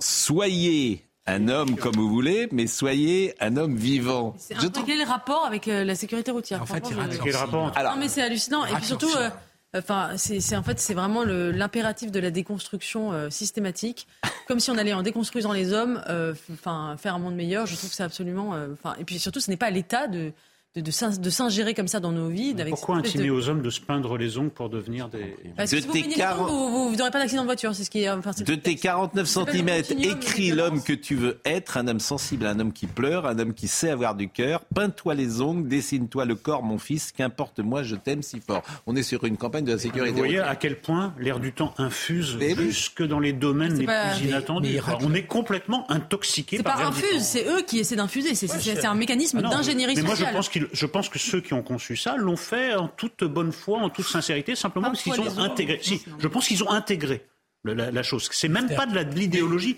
L'idéologie est dans leurs poumons. Donc, euh, quand ils respirent, c'est Personne ne leur a dit que ce message en clair-obscur n'avait quand même pas grand-chose à voir, pour un regard simple, avec la sécurité routière. Moi, ce que j'en ai retenu, c'est que je connaissais les saules pleureurs, et maintenant on veut cultiver l'homme pleureur. Mais si je peux me permettre, fait un petit métier qui ne sert à rien, comme vous dites souvent, mais où on supervise les campagnes gouvernementales. Et en fait, ils ratent leur cible parce que euh, il est vrai que ce sont les jeunes hommes qui ont un problème avec la vitesse et qui produit le, cette statistique. Mais ça, c'est pas le Enfin, c'est vieux comme la voiture, plus exactement, parce Ah, que. même, même, même avant la voiture. Euh, et la donc, vitesse, et donc, c'est vrai qu'il y a un sujet. Il y a un sujet qui est que les jeunes hommes ont un problème avec la vitesse et donc ont plus d'accidents. Avec la compétition. Bon, avec- allez au fait très vite. En, en ciblant la, la nature masculine, euh, il passe complètement à côté du sujet. C'est-à-dire, qui pense-t-il convaincre Ouais. en faisant cette pub? À qui s'adresse-t-il? Eh ben, il s'adresse à de 20 l'espace médiatique. Point. Mais c'est ça, mais c'est voilà, ça il s'adresse pas aux gens, c'est toujours pareil. Il Bah oui, s'adresse à l'espace médiatique. Point. Il donne. Les films aujourd'hui sont faits où on coche des cas. Si vous voulez avoir, si je veux avoir, si je veux faire un film sans spectateur, mais avec des bonnes critiques, je vous, je, je vous dis le sujet, que je, le sujet que je vais choisir. Je vous dis euh, les dialogues que je vais mettre, je vous dis dis les, les profils euh, de, Oui, oui, de oui. personnages que je vais construire, et les gens diront tchac, tchac, tchac. Mais ce de Pascal, dommage, c'est une bien. campagne qui se destine au public et qui est Mais ils s'en foutent du public.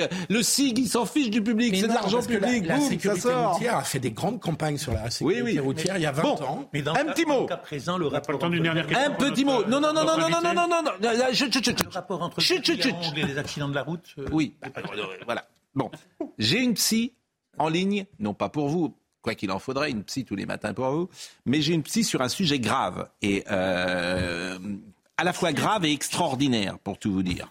Euh, parce que euh, Laura Lebar, vous êtes psychanalyste. Bonjour Madame Lebar, est-ce que vous êtes avec nous? Ah ben vous souriez, c'est bien. J'aime bien les gens qui sourient, c'est agréable. Et on a découvert une image absolument extraordinaire. C'est pour ça que je voulais votre avis. Un enfant est né sous les décombres. On l'a pas sauvé, il est né sous les décombres. Et euh, c'est une image extraordinaire puisque le cordon ombilical visiblement a été coupé par euh, cette personne qui sortait cet enfant dans le séisme de Turquie. Ses parents évidemment sont décédés, hélas, et cet enfant est un miraculé, c'est le miraculé de la vie, c'est le bébé de la vie. C'est ça qui est absolument sidérant, c'est que au milieu d'une pire tragédie, vous avez une image ou d'espoir ou de, ou de signe. Certains y diront un signe aussi, pourquoi pas. C'est un, c'est un bébé miraculé. Et je voulais avoir l'avis de la psychanalyste que vous êtes. Euh, comment cet enfant va vivre? Alors, l'expérience qu'un être humain va vivre de plus symbolique et de plus euh, traumatisant ou enrichissant, c'est l'expérience de la naissance. Un enfant, il, n'existe pas uniquement quand il arrive ou quand il vient au monde, il est déjà là in utero, il ressent déjà des choses et il va sortir du ventre de la maman. Donc, il faut imaginer que vous êtes en train de dormir, que vous êtes au chaud, que vous êtes dans votre couette et qu'on vient vous sortir. Donc, c'est déjà extrêmement compliqué. C'est le premier rapport qu'on a à la vie. Et là, cet enfant qui est miraculé, qui est né dans ses décombres, va à la fois découvrir la vie et à la fois être orpheline.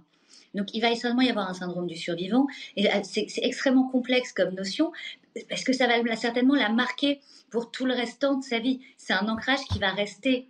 Euh, et ce qui est très, très euh, fort, en tout cas dans ce que j'ai vu que dans les images, ce que je trouve très, très fort, c'est surtout ce côté où elle est restée accrochée au cordon, où on arrive, où elle a survécu malgré ça. Donc, ça montre quand même une très, très, très grande force de vie chez ce bébé. Ah, ça c'est, c'est-à-dire qu'il y a déjà donc euh, chez un bébé euh, une force de vie et chez d'autres, par exemple, un bébé n'aurait pas survécu, me dites-vous. Ah oui, il y a déjà in utero, on va construire, ça veut dire en fonction du stress de la maman, en fonction de ce qu'elle va vivre comme traumatisme, en fonction de comment on va parler déjà in utero, l'enfant se construit, il construit des forces ou il construit des faiblesses. Euh, il ne naît pas, encore une fois, c'est pas juste il sort du ventre et il existe. Il y a déjà des choses qui existent, aujourd'hui on le sait en psychologie, il y a des choses qui se jouent in utero, il y a des choses qui se jouent à la naissance. Ça peut créer une angoisse de séparation, ça peut créer des liens de la dépendance affective à l'âge adulte, ça peut créer énormément de choses. Donc ce qui est important, c'est de, de comprendre comment cet enfant a survécu et c'est à la fois extraordinaire et à la fois, je pense, à garder sous surveillance. Ça nécessitera certainement un suivi plus tard. Eh ben merci beaucoup Laura Lebar. J'ai quelques patients possibles pour vous autour de la table. Nombreux. Nombreux. ils seraient prêts à nombreux à. Il y a beaucoup de choses à faire, vous savez, pour, Et après euh, Pascal, net. pour eux. faut d'abord êtes- traiter les urgences. Vous êtes Pascal. psychanalyste, psychiatre ou uniquement psychanalyste? Je suis docteur en neuropsychanalyse, exactement. D'accord. Eh bien, écoutez, merci de ce témoignage. Il est à 10h31. On va se quitter avec une petite surprise. On est quel jour aujourd'hui? Mercredi. Mercredi, que- mercredi quoi? 8 février. 8 février. Qu'est-ce qui se passe mercredi 8 février? Audrey Berthaud, vous en avez fait un titre, j'espère, dans les informations. Il y a un match ce soir? Non, c'est l'anniversaire. Il y a un match ce soir. Oui, il y a un match. Vous me réduisez, c'est agréable. Bah, Vraiment. oui. C'est l'anniversaire de Marine Lançon, cher Ah ami. oui, sûr. Marine Lançon, qui est la, la clé de voûte de notre institution, qui est avec. pourquoi vous, sa- plateau vous savez que, euh, comment dire, il y a, il y a- il y a la, la pénibilité dans son travail, comme elle travaille avec moi depuis 8 ans, est prise en compte pour sa future retraite. Il y a un critère de pénibilité. Ça doit être chaud, ouais. Oui, ah bah oui, for- forcément. Bon, C'est étonnant qu'elle soit pas déjà à la retraite. Faire les vaches chaque jour à l'aube, euh, c'est pas facile, hein. Marine Euh, Audrey, le rappel des titres. La bataille sur la réforme des retraites reprend de plus belle à l'Assemblée nationale. Les députés se penchent aujourd'hui sur la fin progressive des principaux régimes spéciaux, RATP, industrie électrique et gazière, euh, Banque de France. Seuls ceux des marins-pêcheurs, de l'Opéra de Paris et de la Comédie française sont épargnés dans le projet de loi du gouvernement. Et la grève continue pour les euh, cheminots. La CGT, euh, cheminots et Sudrail appellent encore à cesser le travail. La circulation des trains, vous le voyez, reste perturbée. Comptez 2 TGV sur 3, 2 Ouigo sur 3, 1 TER sur 2 et 1 Intercité euh, sur 2. Enfin, Joe Biden en mission reconquête au Congrès alors que Donald Trump est déjà en campagne. Le président euh, américain qui envisage de se représenter l'année prochaine a pris la parole cette nuit lors du traditionnel discours sur l'état d'union. Sur le plan international, il s'est montré ferme face à la Chine. Joe Biden a assuré que les États-Unis ne se laisseront pas intimider par Pékin. Je salue Olivier D'Artigol qui nous dit magnifique campagne de la sécurité routière. Elle ne gêne que les mecs qui dissimulent leur sensibilité, leur part de féminité, de douceur. Arrête de te comporter, euh, me dit-il. Alors je sais, je, je- voilà, je ne, te- ne- ne- ne- ne termine pas le message. Bon, comme un bouffe sur la route, dit-il. Non, non. Bon, mais c'est intéressant ce qu'il dit. Mais Olivier D'Artigol, il est très politiquement correct. Euh, Ça, il est très soumis On à la très bien doxa euh, ima- ambiante. éduquer les petits garçons à une Bon. autre virilité sans leur dire peins- peins-toi les ongles, dessine-toi le corps. Exactement. Est-ce qu'on peut... Euh, Marine, on peut la voir ou pas Euh, Elle n'a pas fait un petit FaceTime dans la régie parce qu'on lui aurait souhaité bon anniversaire. Ah, bah quand oui, même, on bien peut lui souhaiter bon... On peut l'applaudir déjà. On peut applaudir. Bien évidemment. Marine, dont c'est l'anniversaire. Et puis, euh, bah, Juliette Alpha, vraiment, vous nous avez séduit euh, avec ce livre, euh, Vie ma vie euh, de, de flic. Euh, si vous, je ne sais pas si vous êtes mère de famille ou pas, Encore. mais euh, est-ce que vous diriez à votre fille ou à votre fils, euh, tu seras un flic, euh, mon fils ou ma fille? Écoutez, s'il choisit cette vocation, je ferai, que, je ferai tout pour l'y encourager. Euh, quand bien même euh, c'est un métier difficile, mais Mm. c'est un métier qui est tellement passionnant et tellement enrichissant au quotidien humainement que je ne dirais pas non. Bah, Vous avez dit la chose, je trouve, la, plus touchante euh, que tous les gens qui font un, un job devraient dire, c'est je fais le plus beau job du monde. Ouais. Et au fond, euh, le seul conseil qu'on peut donner à quelqu'un de 15, 16 ou 17 ans, 17 ans c'est euh, fais quelque chose que tu aimes. Exactement. Fais quelque chose parce que le temps paraît euh, plus facile, forcément. Ah, et mais on- moi, je me lève tous les jours, je sais pas ce que je vais faire et, euh, et rien que ça, c'est super. Ouais. Donc, euh, d'ailleurs, si je peux me permettre de passer un petit mot euh, aux, aux jeunes, euh, je sais qu'il y a beaucoup, beaucoup de jeunes qui hésitent à, à embrasser cette vocation de par l'image qu'elle peut renvoyer en ce moment euh, dans l'actualité ou depuis quelques années. J'en ai beaucoup qui m'écrivent euh, sur les réseaux sociaux, Mhm. qui, euh, qui ont lu le livre. Ou... À Juliette Alpha, hein Oui, exactement. Votre nom sur les réseaux sociaux, c'est Juliette Alpha. On peut vous retrouver sur Twitter. hein. Twitter et Instagram. Bah vraiment merci parce que c'était un plaisir euh, de, de vous recevoir. Merci également à Monsieur Bachelier. Vous êtes le bienvenu. Merci à vous. Hein, quand vous voulez. Moi, je viens seulement pour l'anniversaire de, de Marine. Eh ben écoutez, euh, et puis euh, ben, la petite Rose à quel âge? Elle a 10 mois et 4 jours. Et 8 heures. Bon, et tout va bien? Elle fait ses nuits? Ça va bien, ça va bien. Vous êtes un père déconstruit? Vous vous levez la nuit? Vous, Je- je vous, suis un- vous donnez le biberon? Je suis un père euh, Vous avez donné le biberon cette nuit? heureux. Non, parce que j'ai dormi euh, sur Paris pour pouvoir être ici euh, D'accord. ce Pour matin. pouvoir arriver en retard. Il faudrait faire un effort au niveau des ongles. À cause Ils sont pas- ils sont pas- Et ils sont autrement pas. Bon. Devriez-vous Et, vous répartissez les tâches avec votre épouse Je crois, oui. oui, oui. Non, mais c'est important que vous soyez un père d'aujourd'hui. Ouais. Je- Et, juste pour reprendre le. le Non, c'est fini. Non. C'est pour- C'est fini. Là, je dis au revoir. On les oublie souvent. Oui, j'ai dit au revoir. Avec les policiers, les gendarmes et Ouais. euh, Voilà. les douaniers. Exactement. Voilà, je dis au revoir. Thibaut Palfroy était à la réalisation, Jean-François Couvlar était au son, Ludovic Liébar était à la vision. Merci donc à Justine Cercara et donc bravo à, à Marine. Euh, on va manger un petit gâteau ou un gros gâteau Euh, dans une seconde. Jean-Marc Morandini tout de suite et à ce soir.